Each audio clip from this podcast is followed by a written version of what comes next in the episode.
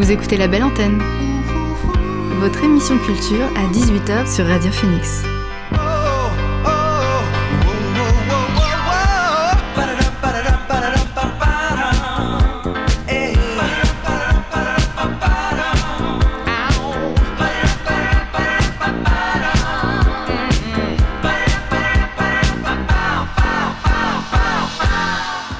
Bonsoir à tous et à toutes, il est 18h sur Radio Phoenix, c'est l'heure de La Belle Antenne, votre dose quotidienne d'actu culturel.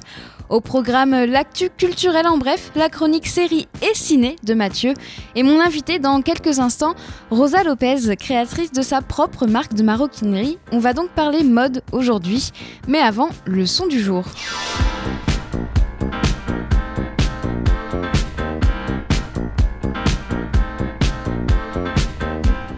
Et notre son du jour est signé Gangstar. Pionnier du rap East Coast des années 90, le duo se crée une identité propre en réactualisant le style musical new-yorkais au fil de ses albums. Composé de Guru et de DJ Première, ils se séparent au début des années 2000. Guru se lance en solo en 2003. Atteint d'un cancer, il décède en 2010. En 2019, DJ Premier réalise le dernier, euh, réalise le dernier album de Gangstar, One of the Best Yet, à partir de morceaux non utilisés de Guru. Dix ans après la mort de Guru, Gangstar revient avec un titre inédit dévoilé par DJ Première. Le flow de Guru résonne de nouveau sur Glowing Mike.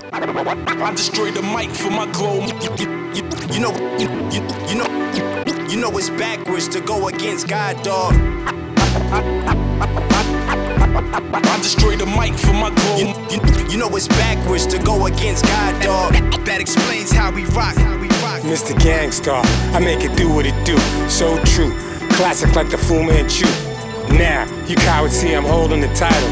Married to the game, son, you know that I'm vital. Your shit's weak. You ain't true to this. I'm the embodiment of real. I pay my dues in this. Mr. Gangstar, a hip hop phenom. The bomb. These misfits just don't belong. Off top, I go for the head pop. You got your chest protected, so you still get dropped. Bedrock, just like Barney and Fred, Mr. Gangstar, coming with an army of heads. Your charm is now dead, they're tired of you. I ain't even gonna ask what you were trying to do. I'm frying a few domes just like I do catfish. Got him doing backflips, this ain't gymnastics. It's drastic propose. I got him walking on tippy toes, ballerina style. You don't wanna see the meanest child. Meanwhile, Mr. Gangstar relates, not commercial. Yet still I'm one of the greats. Controversial like your favorite MC debates. I'm classic like a break, coming straight out the crate. Fresh out the gate again, time to fill my plate again. It's Mr. Gang to the star, I'm the latest trend. Mr. Gangstar, I make it do what it do. So true. Classic like the Fu Manchu. Now, you cowards see I'm holding the title. Married to the game, son, you know that I'm vital. Your shit's weak. You ain't true to this. I'm the embodiment of real. I pay my dues in this. Mr. Gangstar, a hip hop phenom. The bomb. These misfits just don't belong.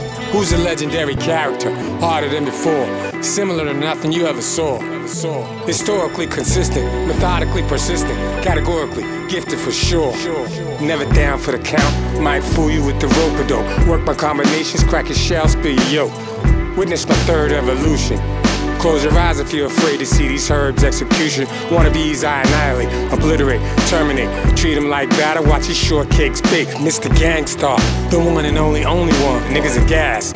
Soon they'll be the lonely ones. You know me, son. I bring the fire like a blowtorch. So don't step too close or you'll end up getting more scorched. Just like a charcoal briquette. So pay homage, we ain't even make it hard for you yet. Mr. Gangstar, I make it do what it do. So true. Classic like the Fu Manchu. Now, you cowards see I'm holding the title. Married to the game, son, you know that I'm vital. Your shit's weak. You ain't true to this, I'm the embodiment of real. I pay my dues in this. Mr. Gangstar, a hip hop phenom. The bomb, these misfits just don't belong. That, that, that, that explains how we rock. How we rock. That, that, that, that, that, that explains how we rock. How we rock.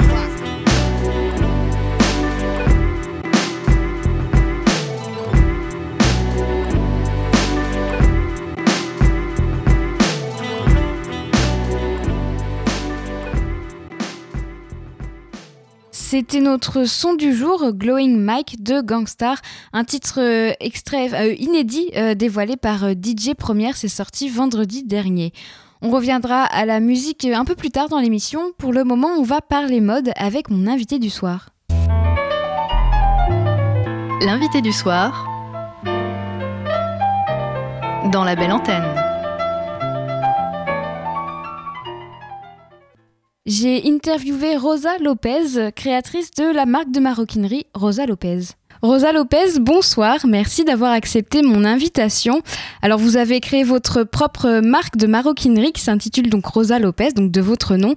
C'était en janvier 2018 et en mars vous avez ouvert votre showroom rue Saint-Pierre à Caen.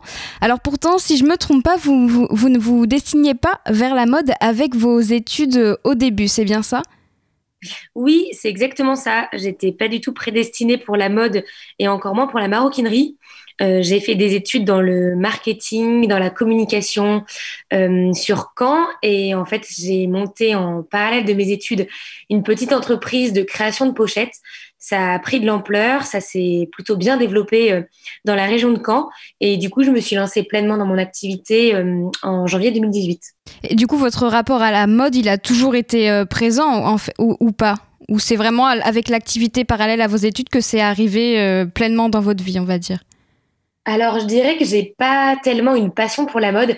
J'ai plus une passion pour la matière du cuir. Euh, de base, je suis une cavalière, donc j'ai tout un équipement en cuir que j'aime chouchouter euh, autant que mon cheval, je dois dire.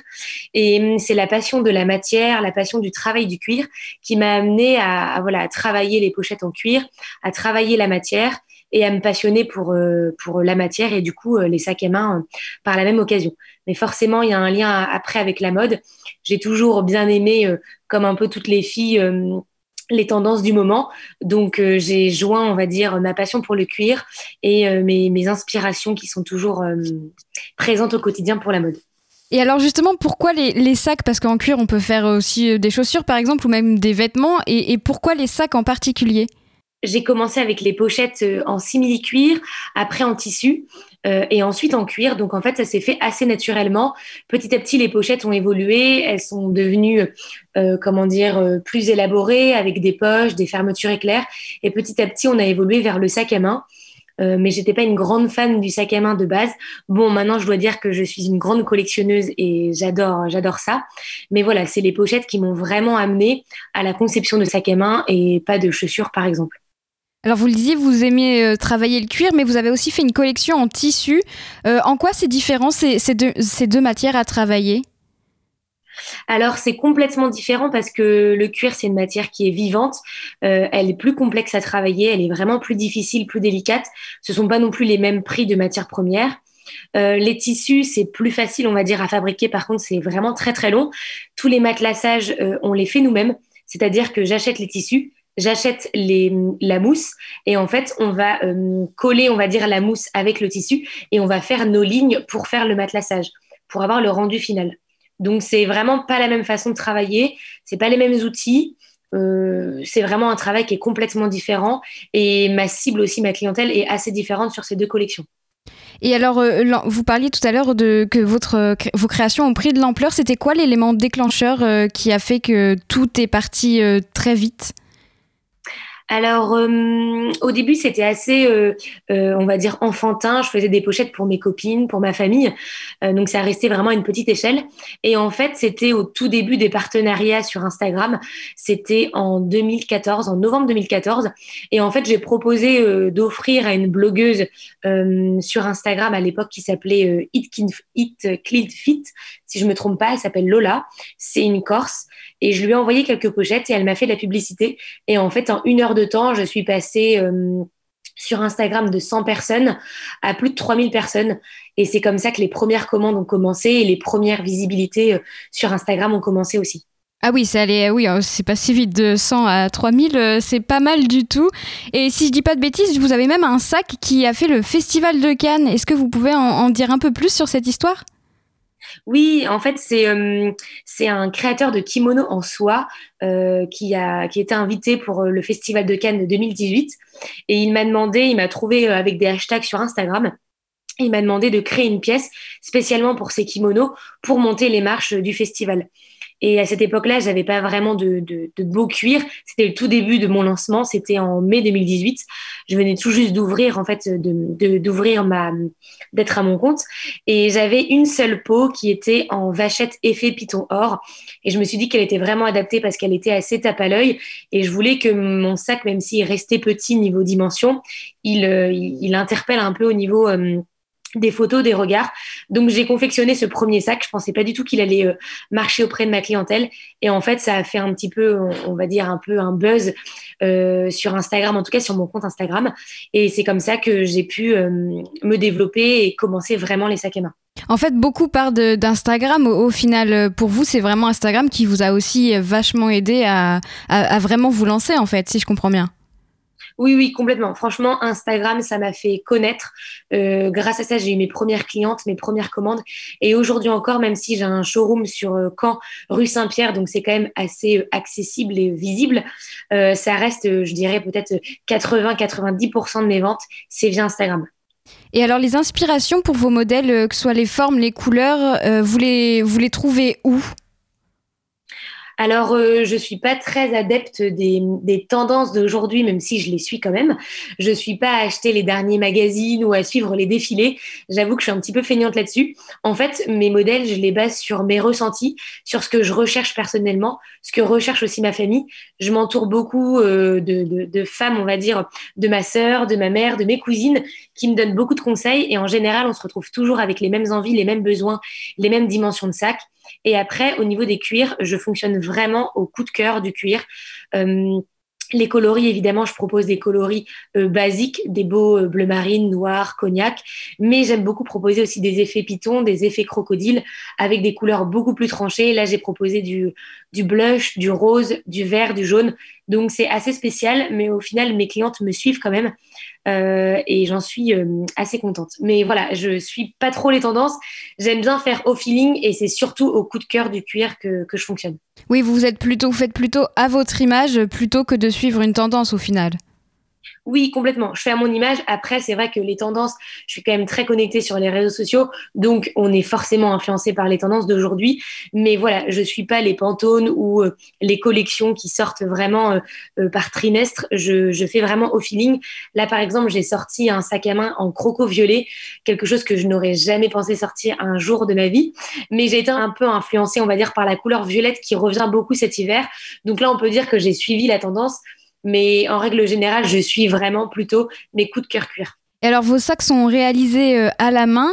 Combien de temps euh, il vous faut pour en fabriquer un? Alors, on me pose souvent la question. J'ai du mal à y répondre parce que je ne sais pas toujours. On va dire que c'est une moyenne. Euh, je dirais que pour un sac à main, pour moi, hein, en fabrication, il faut entre une à deux journées. Donc, c'est quand même assez conséquent.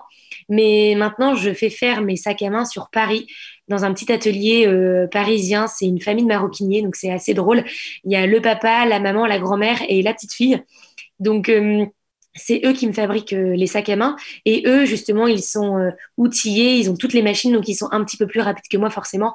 Donc je dirais peut-être pour un sac à main ils mettent au moins une demi-journée. Donc là, en fait, vous ne faites plus du tout de sac à main ou vous en faites quand même un peu, mais vous avez réussi à, bien vous entourer pour en faire plus, plus rapidement? Alors en fait, moi, je m'occupe des dessins. Donc je dessine mes sacs à main, je fais les prototypes. Donc je m'occupe des premiers sacs à main euh, en, réel. Je fais tout ce qui est gabarit carton, gabarit euh, papier. Je propose à mes clientes les prototypes sur les réseaux sociaux, sur Instagram notamment. En général, je fonctionne avec des sondages. Elles me disent si elles veulent un peu plus grand, plus de poches. Euh, elles choisissent entre différents détails, clouté, pas clouté, une anse en chaîne, une anse bandoulière en cuir. Et ensuite, une fois que mon prototype est vraiment terminé, moi j'envoie le prototype à l'atelier sur Paris. Eux, ils me font un second prototype que je valide ou non. On fait quelques, hum, quelques modifications en règle générale. Et ensuite, c'est eux qui me, qui me font les, les quantités pour vendre à ma clientèle. Maintenant, comme je m'occupe, je suis seule à mon entreprise, je m'occupe de vraiment tout, que ce soit le site internet, la communication, le marketing, euh, le SAV. Maintenant, je suis en présentiel au showroom. Je m'occupe des envois, de la préparation des colis, de choisir les cuirs, de choisir les tissus, de créer les modèles. Enfin, c'est vraiment un métier qui a de nombreuses casquettes. Du coup, la fabrication en elle-même, je suis obligée de la faire faire euh, par un atelier. Je peux plus du tout m'en occuper toute seule. Oui, c'est trop de travail. Oui, j'imagine que c'est. Vous l'avez dit, vous faites, vous avez plusieurs casquettes, donc c'est voilà, forcément euh, faire tout tout seul. Au bout d'un moment, c'est plus possible. Euh, vous, faites, du coup, vu que c'est des sacs euh, réalisés à la main, est-ce qu'on peut dire qu'ils sont tous uniques ou il y a peut-être des, des, séries limitées où ils sont, c'est vraiment un et après un autre différent? Alors euh, déjà pour la fabrication des sacs, c'est vraiment des petites quantités. Vous voyez, des fois je fais des pièces uniques, donc euh, voilà pour le coup il n'y a qu'un seul sac. Euh, en général c'est 3, 5, 3 à 5 pièces par couleur, donc c'est très très peu. et en fait chaque sac est vraiment différent parce que l'effet crocodile ou l'effet python ou le cuir en lui-même, il est vraiment différent selon les peaux, donc chaque sac est assez unique. Tous les intérieurs, pareil, en général, j'utilise des doublures avec des motifs un petit peu japonais. C'est, il y a énormément de couleurs, il y a des fils dorés. C'est très, hum, on va dire que c'est très gai comme intérieur. Et là, pareil, toutes les doublures, aucune ne se ressemble. Comme les doublures, forcément, sont coupées dans différents morceaux du tissu. En fait, il n'y a pas un sac qui est pareil. Merci Rosa Lopez d'avoir été avec nous sur la belle antenne. Je rappelle que vous avez créé votre propre marque de maroquinerie en 2018 et que depuis mars, vous avez votre showroom dans un immeuble rue Saint-Pierre à Caen. Alors, il, est très, très exactement, il se situe au premier étage du 100 rue Saint-Pierre. C'est en face la boutique Cyrillus. Que vous êtes aussi présente, bien évidemment, sur les réseaux sociaux et que le showroom est ouvert du mardi au samedi de 15h à 18h. On écoute quelques titres avant de passer à l'actu culturel en bref. Le groupe américain Mystic Braves a sorti un nouveau single, Sea Urchin, vendredi dernier. La formation psyché est donc de retour deux ans après leur dernier album The Great Unknown. On ne sait pas encore si ce single est le signe d'un nouvel album en préparation. En attendant, on écoute le morceau Sea Urchin.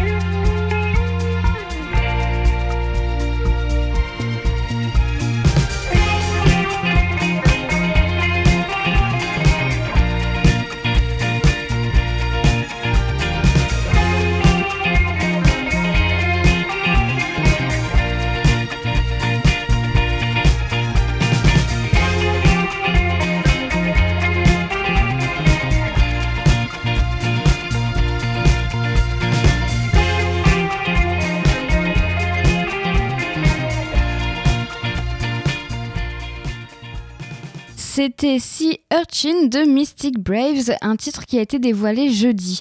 On va changer de registre avec euh, le crooner néo-zélandais Marlon Williams. Il s'est associé au duo rétro-folk canadien Casey and Clayton pour un premier album pop-folk intitulé Plastic Bouquet sur le label New West. L'album est sorti vendredi dernier. Leur collaboration a créé des titres euh, harmonieux comme pour le single I'm Gonna Break It.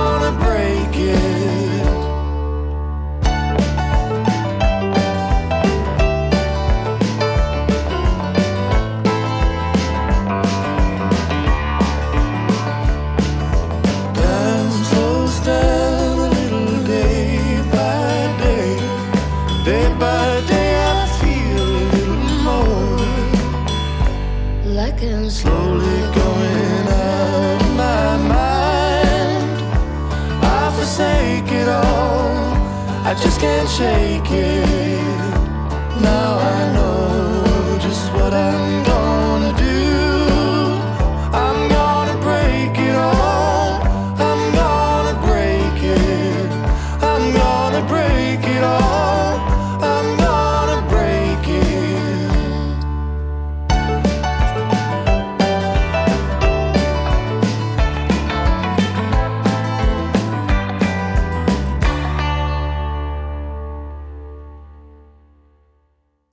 C'était I'm Gonna Break It de Casey and Clayton avec Marlon Williams. C'était extrait de leur album Plastic Bouquet qui est sorti vendredi dernier. On reviendra à la musique euh, un peu plus tard. Pour le moment, on fait un point sur l'actualité avec l'actu culturel en bref.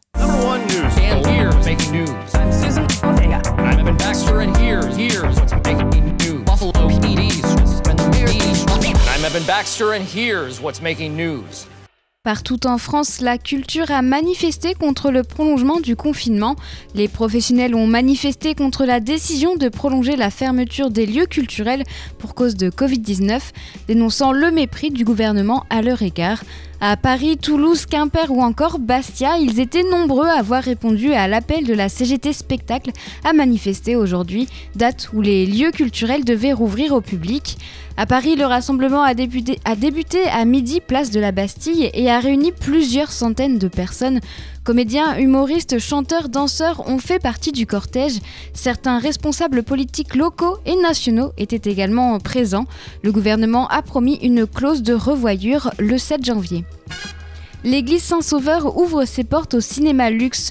Une projection exceptionnelle du film Michel-Ange d'Andrei Konchalovsky demain à 16h. Un film qui aurait dû être à l'affiche aujourd'hui. Le film ne sera accessible qu'à 30 personnes et sera réservé à la presse et aux professionnels du spectacle et du cinéma. Pensez à réserver si vous êtes concerné. Une projection solidaire avec toutes celles et ceux qui font vivre la culture, même si elle n'est pas accessible à tous, l'essentiel est qu'elle les lieux, précise le du cinéma canet.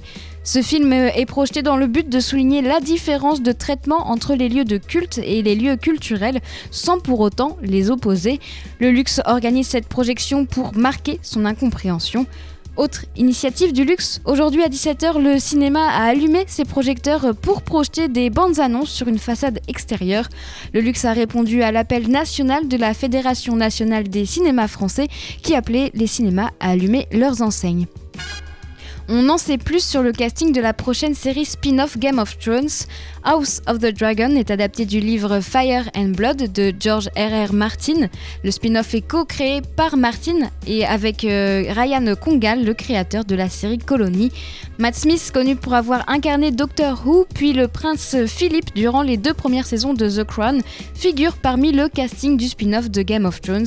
L'acteur britannique jouera le rôle du prince Daemon Targaryen, personnage majeur de House of the Dragon.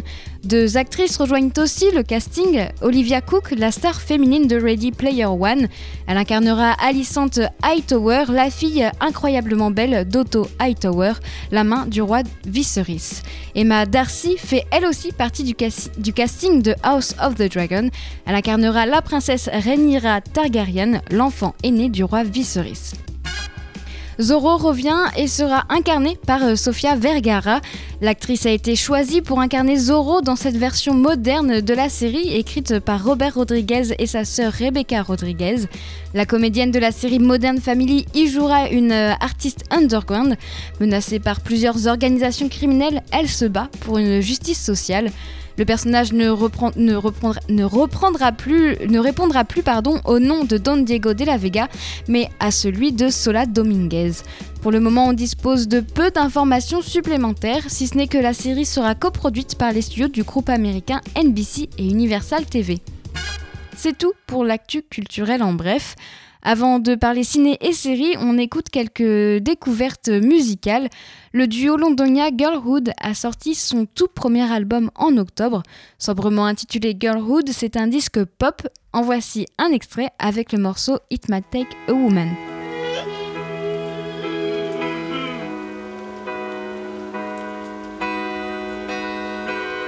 I would love to be the one you had so I could love. You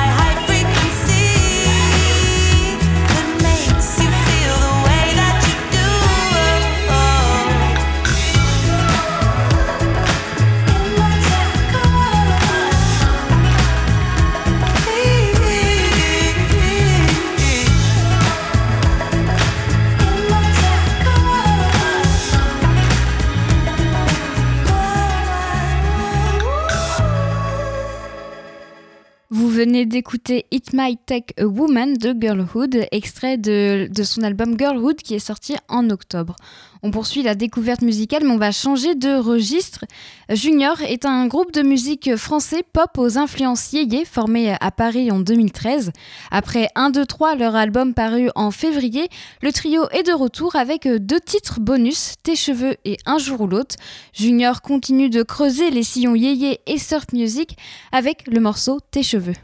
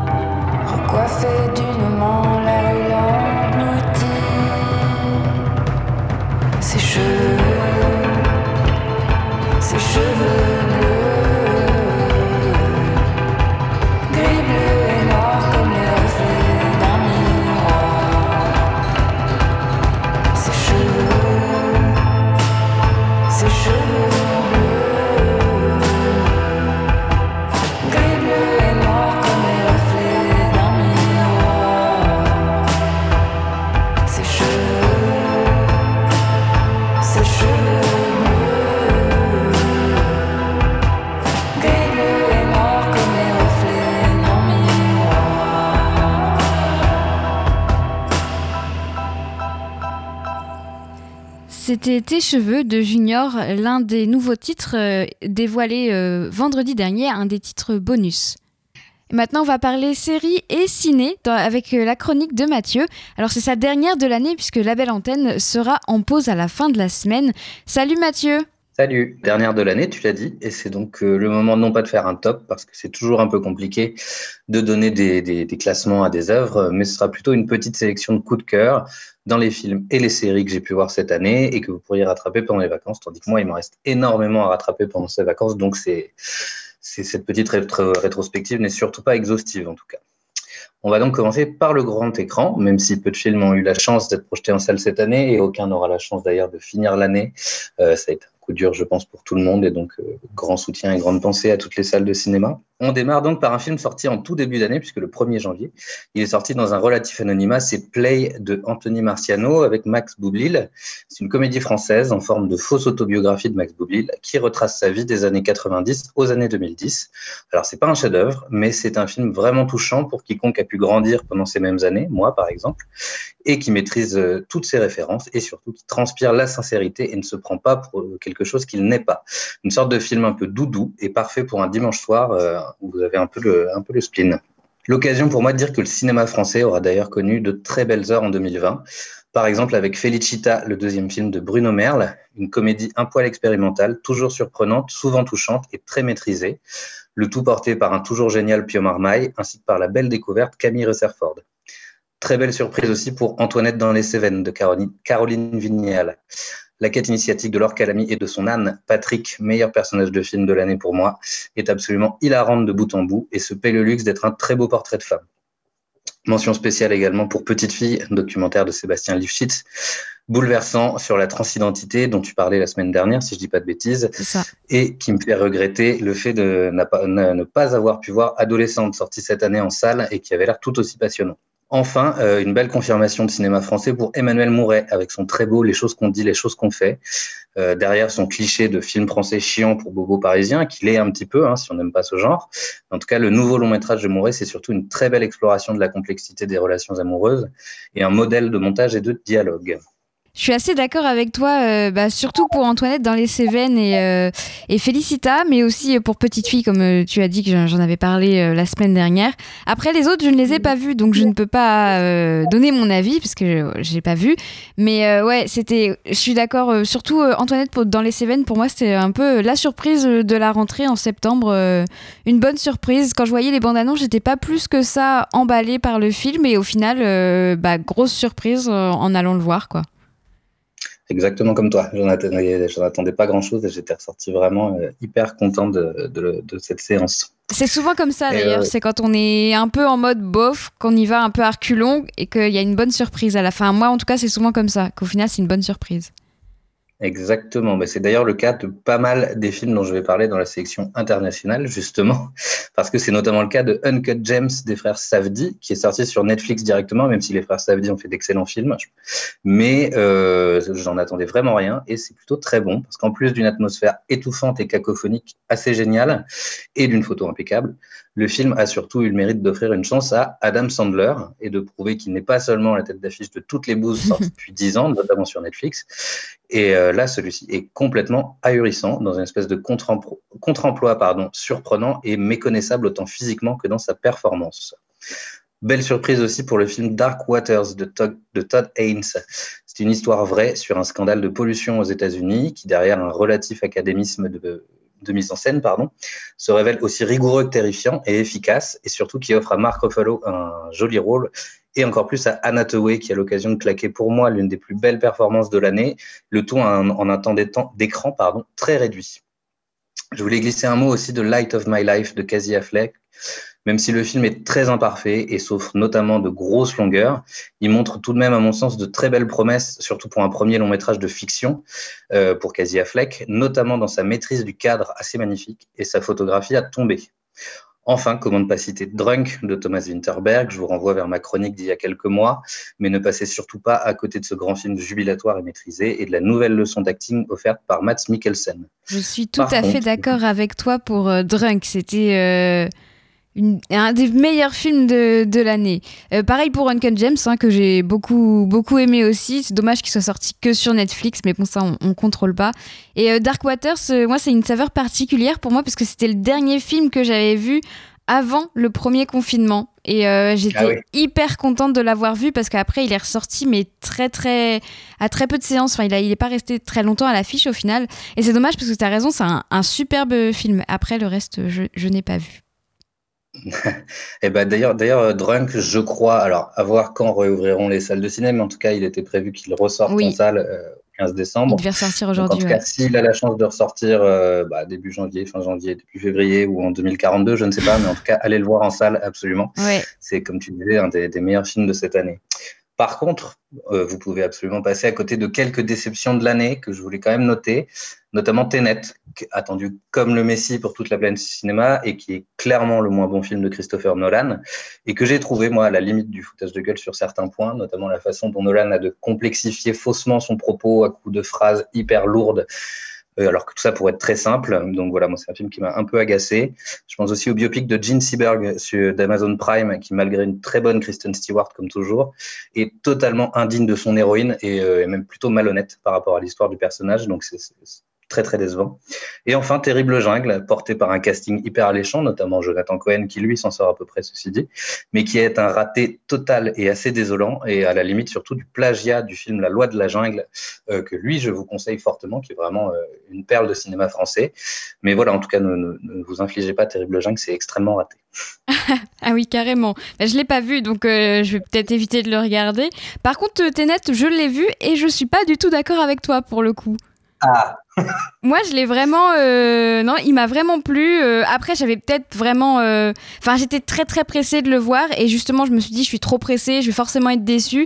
Et au final, non, j'étais vraiment à fond dedans. J'ai pas vu le, le temps passer, sans vouloir parler du temps, du temps avec lequel il joue, mais. Mais ouais, non, non, vraiment, moi j'avais bien aimé. Et après, le, le film avec Kristen Stewart, je ne l'ai pas vu non plus.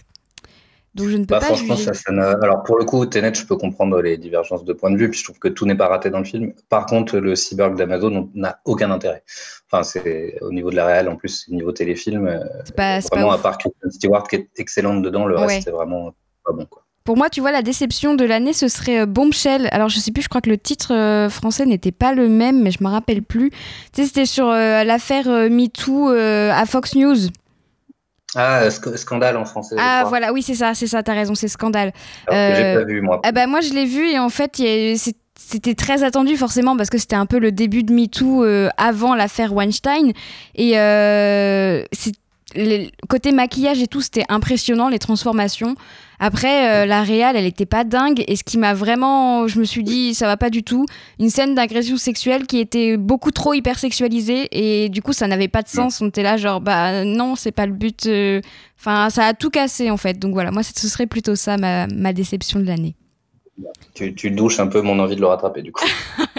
Bah, en vrai, regarde, peut-être que t'auras. Enfin, fais-toi ton propre avis. Moi, c'est ce que je dis à tout le monde à chaque fois. hein. Mais euh, c'est vraiment cette scène qui m'a. J'étais là, genre, Hmm, non, ça, ça passe pas. Bon, dommage. Mais regarde-le quand même. Peut-être que t'auras, auras peut-être le même avis que moi. Je pense que c'était un peu ce qui ressortait de beaucoup de gens qui l'ont vu. Bon, bah, je tenterai, on pourra en reparler. Très bien. Et du coup, après nous avoir parlé de films, maintenant tu vas nous parler séries. Y a-t-il eu de, de belles découvertes cette année pour toi, Mathieu?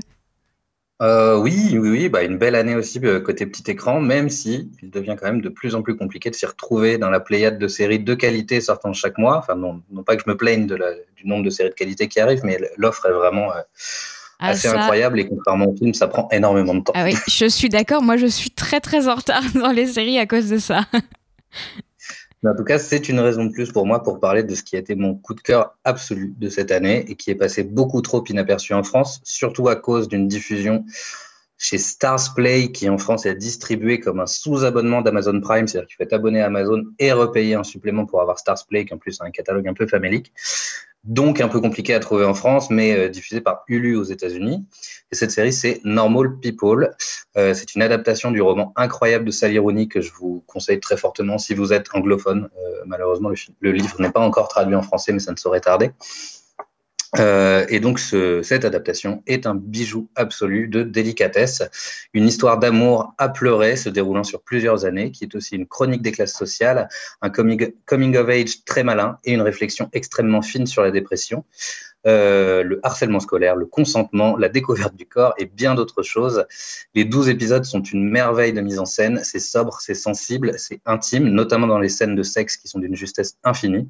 Et les personnages de Marianne et Connell sont interprétés à la perfection par les révélations que sont Daisy Edgar Jones et Paul Mescal, qui font donc partie de ces personnages qui vous marquent durablement et qui n'en fini- finissent plus pardon, de nous manquer, en tout cas de me manquer, une fois la série terminée. Normal People est un bijou, vraiment courez-y. Euh, je, je, mets mon honneur en jeu sur le fait que vous aimerez cette série. Euh, Belle année aussi pour Netflix, avec notamment le carton mérité de The Queen's Gambit, dont, dont je vous disais le plus grand bien la semaine passée, mais aussi avec l'excellente saison 2 de Sex Education, qui est toujours aussi attachante. On est très heureux aussi d'y retrouver la saison 4, enfin, de Rick and Morty, toujours la série d'animation la plus folle du monde, toujours plus loin dans le méta et toujours plus noir derrière son humour faussement crétin et par contre vraiment génial. Euh, Netflix, toujours, je salue bien bas la série allemande Dark, qui a su, je ne sais absolument pas comment, mais parfaitement conclure l'un des plus complexes sacs de nœuds temporels de l'histoire des séries, voire même des films, le tout sans sacrifier aucune de ses intrigues et en gardant un niveau de réalisation toujours impressionnant. Ça tient vraiment de l'exploit, mais foncez sur les trois saisons de Dark si vous ne les avez pas vues. Ça va vous faire des nœuds dans le cerveau. Vous aurez certainement besoin d'un tableur Excel à côté pour euh, suivre tout ce qui se passe, mais ça en vaut vraiment la peine. C'est ce qu'on m'a dit sur Dark, ouais, je l'ai pas vu et du coup euh, on m'a dit ouais j'ai des amis qui l'ont fait, ils ont fait des schémas pour suivre la série, euh, donc euh, faut que je me prépare à m'y mettre aussi pour avec des feuilles et faire des schémas. c'est extrêmement complexe. Et parfois peut-être un peu trop. Enfin, on sent que les, les, réalisateurs jouent vachement avec ça, avec le, fait de nous faire tourner en bourrique et de faire en sorte que ça devienne très compliqué.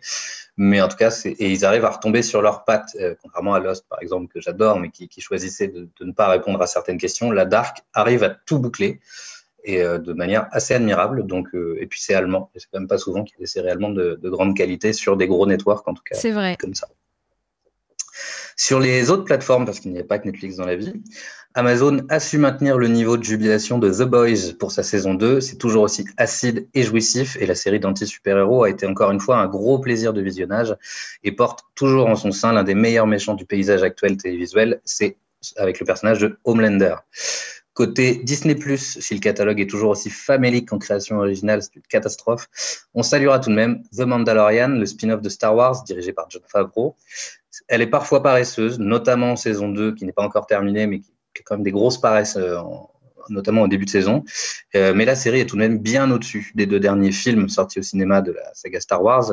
Et elle assume surtout un côté western feuilletonnant hyper agréable à suivre et porteur d'un fanservice assez maîtrisé. Et puis surtout, elle a Baby Yoda, qui est la chose la plus mignonne qui soit arrivée en 2020. Que vous ayez vu la série ou non, vous l'avez forcément vu passer dans des chiffres, dans des images, etc., ou dans des peluches. Mais en tout cas, rien que pour ça, la série est à regarder. On est d'accord, The Mandalorian, moi j'aime beaucoup, mais je suis assez d'accord sur ouais, le... c'est un peu, il y a des, épisodes, surtout la saison 2, je trouve aussi ouais, qui sont un peu plus longs. Enfin, il y a des moments je me décrochais un peu, alors que en soi les épisodes sont assez courts, c'est une demi-heure. Et il y a des moments pendant l'épisode, je, je décrochais parce que j'arrivais plus à garder mon attention. Euh, j'étais plus autant focus que pendant la saison 1 par exemple. Mais sinon ouais l'univers euh, western euh, Star Wars mélangé c'est génial et t'as raison c'est bien mieux que bien mieux que les films euh, Disney Star Wars qui sont sortis euh, au cinéma. Ça n'a rien à voir. C'est horrible l'épisode 9. Mais en tout cas, ouais, je pense que la série fait peut-être un peu trop traîner volontairement son intrigue. Et ce mm. pas gênant en saison 1, mais là, il y a des épisodes qui ne servent vraiment à rien. Enfin, notamment le dernier, qui est sorti vendredi dernier, qui pour moi était quand même euh, très très vide. Mais, mais en tout cas, ça se regarde vraiment avec plaisir. Et, ça fait... et puis, il y a une légère prise de risque dans l'univers Star Wars qui est, pas... qui est assez agréable aussi. C'est vrai. Et après, de toute façon, on aura du choix, vu l'annonce de Netflix, de, sortir euh, dix prochaines séries Star Wars. Parce ouais, ouais, ouais, ils vont faire. Euh, ils vont jamais s'arrêter. Bah, c'est Disney, quoi, donc euh, ça va être pareil que, ouais, que les Marvel, comme tu l'as dit. Voilà. on continue chez HBO avec toujours un petit plaisir imparfait pour moi avec Lovecraft Country, qui est une fausse anthologie d'horreur façon série B et qui va replacer le fantastique dans l'Amérique raciste des années 60 et qui comporte de vraies audaces de réalisation et un casting surtout absolument impeccable. Euh, si vous avez un peu d'affection euh, pour, euh, pour les films d'horreur un peu datés, pour l'univers, si vous avez lu des Charles de Poule au lycée par exemple, pas Lovecraft parce que le, titre de la série est par contre très, très mensonger sur l'univers qu'on peut y retrouver, même s'il y a une référence à, au roman en fait Lovecraft Country, qui n'est pas un livre de Lovecraft. Mais en tout cas, c'est une série qui se regarde très bien en 10 épisodes et qu'elle mérite en plus de replacer euh, euh, l'Amérique noire au centre de ses histoires, où souvent, en tout cas à cette époque-là, les, auteurs de, de, fantastique, Lovecraft en premier lieu, étaient extrêmement racistes, donc il y, a quelque chose d'assez jubilatoire là-dedans. Et enfin, toujours sur OCS HBO, même si elle est sortie en 2019, même si je vous en ai déjà parlé, je vous réitère ma recommandation sur Euphoria qui vient de sortir le premier de ces deux épisodes spéciaux censés nous faire patienter avant la saison 2 et qui ont été tournés pendant le confinement en équipe réduite. Et ce premier épisode est un contre-pied total à la saison 1 qui était, on l'a déjà dit, hyper généreuse et parfois excessive et toujours exupérante en tout cas dans sa réalisation, hyper colorée hyper enfin, bruyante parfois, etc. Et ici, tout l'inverse. On est devant un face-à-face en quasi huis clos entre Roux, le, personnage principal, qui est une addicte et qui est en pleine rechute dans cet épisode, et son tuteur des narcotiques anonymes. C'est un dialogue d'une heure absolument bouleversant qui va extrêmement loin dans l'exploration de l'addiction et de la dépression de, de sa protagoniste. C'est une sorte d'objet unique qui pourrait presque se visionner sans avoir vu la série et qui comporte vraiment des, bah, des tirades que moi j'ai regardé plusieurs fois, que j'ai eu envie de noter des choses comme devant un très bon bouquin. Enfin, c'est vraiment à pleurer et c'est très très beau et j'ai très très très hâte de voir le deuxième épisode qui sortira en janvier. Et en tout cas, c'est la plus belle manière de clore cette affreuse année 2020 et d'attendre une année 2021 qui a une sacrée pression sur les épaules et qui sera qui aura au moins le mérite de voir la saison 2 de Foria, donc elle ne pourra pas être complètement mauvaise. Merci Mathieu, ça, encore, euh, ça rajoute encore une fois des séries pour moi à regarder. Après Normal People, je t'avoue que je voulais regarder parce que ouais, j'en ai vu du bien sur les réseaux sociaux notamment. C'est vrai qu'elle a pas trop fait de bruit euh, en France, mais euh, j'en ai vu pas mal de bien en, effet là-dessus. je pense que ça peut te plaire. Enfin, c'est vraiment, vraiment de très très grande qualité, mais à tous les niveaux. En fait, il y, a vraiment, je trouve pas de défaut à la série, comme j'en avais très peu trouvé au bouquin. Alors, en plus, l'adaptation est hyper, euh, hyper bien faite et parce que notamment elle a été supervisée dans ses six premiers épisodes par l'autrice euh, du bouquin. D'accord. Et euh, vraiment, les, deux acteurs et actrices sont, sont incroyables. L'histoire est magnifique et la réelle vraiment est, est d'une finesse comme j'en ai rarement vu à la télévision sur ce genre-là en tout cas. Eh ben, merci Mathieu pour cette chronique très complète qui revient sur l'année 2020. on se dit à l'année prochaine. Bah avec plaisir, avec un peu de chance en plateau et avec des salles de cinéma. On espère, on espère, ouais, on espère pouvoir euh, retourner au cinéma en tout cas. Merci Mathieu, à bientôt. Merci à toi, salut.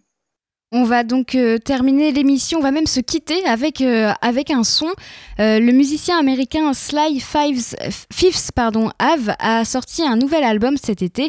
Fin novembre, il a sorti la réédition de son titre Right Here, de son album What Is It, qui est sorti en septembre. Alors avant d'écouter le morceau, je voulais juste vous rappeler que juste après, ce sera sur la route des Gastons, alors restez sur Phoenix. Je remercie aussi Marie qui était à la technique aujourd'hui.